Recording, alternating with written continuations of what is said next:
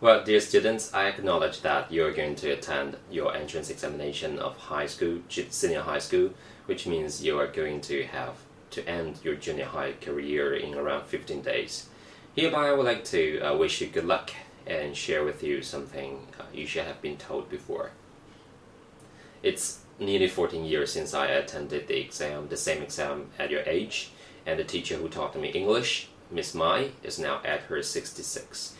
I saw her a few days ago in hospital, and though she's well, we all know that she's aging and her her body condition is not expectedly well.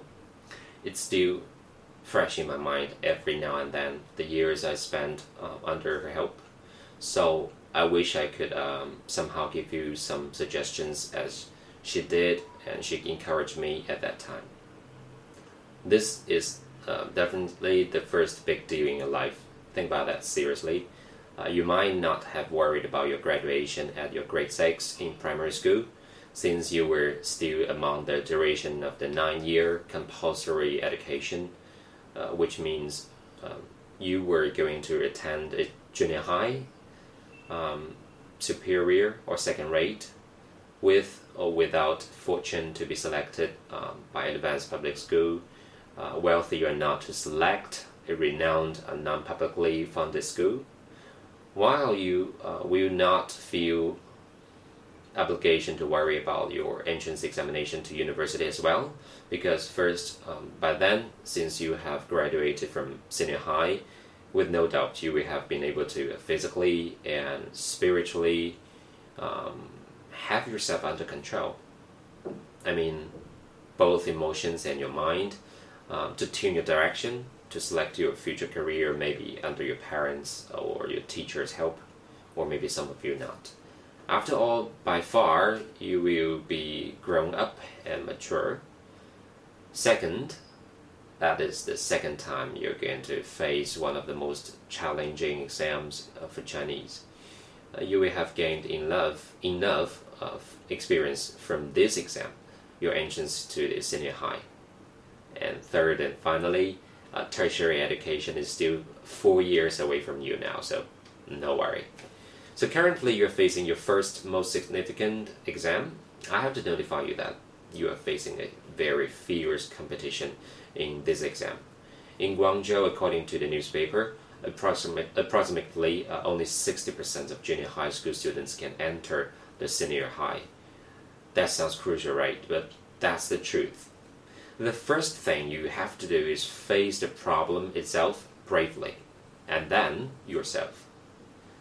Well, what I want you to do now uh, is to evaluate and appraise your achievement and your ability so far, frankly and scientifically. Don't do it uh, with imagination and um, emotion. Well, I, I guess many people will do this take your marks and your rankings in your first consideration. Of course, you can consult your teachers or, or, or me if you want to.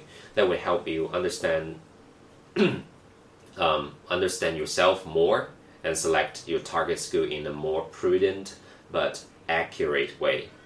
Don't feel shameful on asking uh, the estimation from others. Um, be sincere to those who help you, and most importantly, to yourself. Uh, face it, and once you accept a genuine you, you will feel calm for simply not uh, blind guessing so as to not being outrageously high in expectation. We all know that expectation in, in a blind way uh, leads to disappointment. I would like to tell you, share with you another thing. My grammar teacher in uh, university, Samson, always told me not to gamble in every exam. His words were, uh, when you know one answer, you do it. And once you are not sure, do not answer it.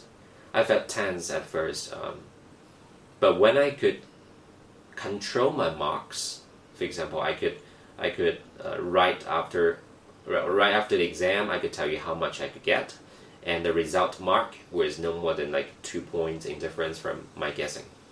Once you can do that, only confidence remains in your heart. So, when you do any more exercise in your mock exams in the following like 15 days, try to do this. Only answer those you can 100% confirm and see how the result turns. That would be mostly close to your final marks in your ultimate exam.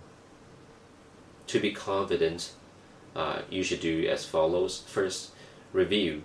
Go through the contents page of every textbook. Use the textbook wisely and the content page wisely, and you find out whether you have conquered the chapter.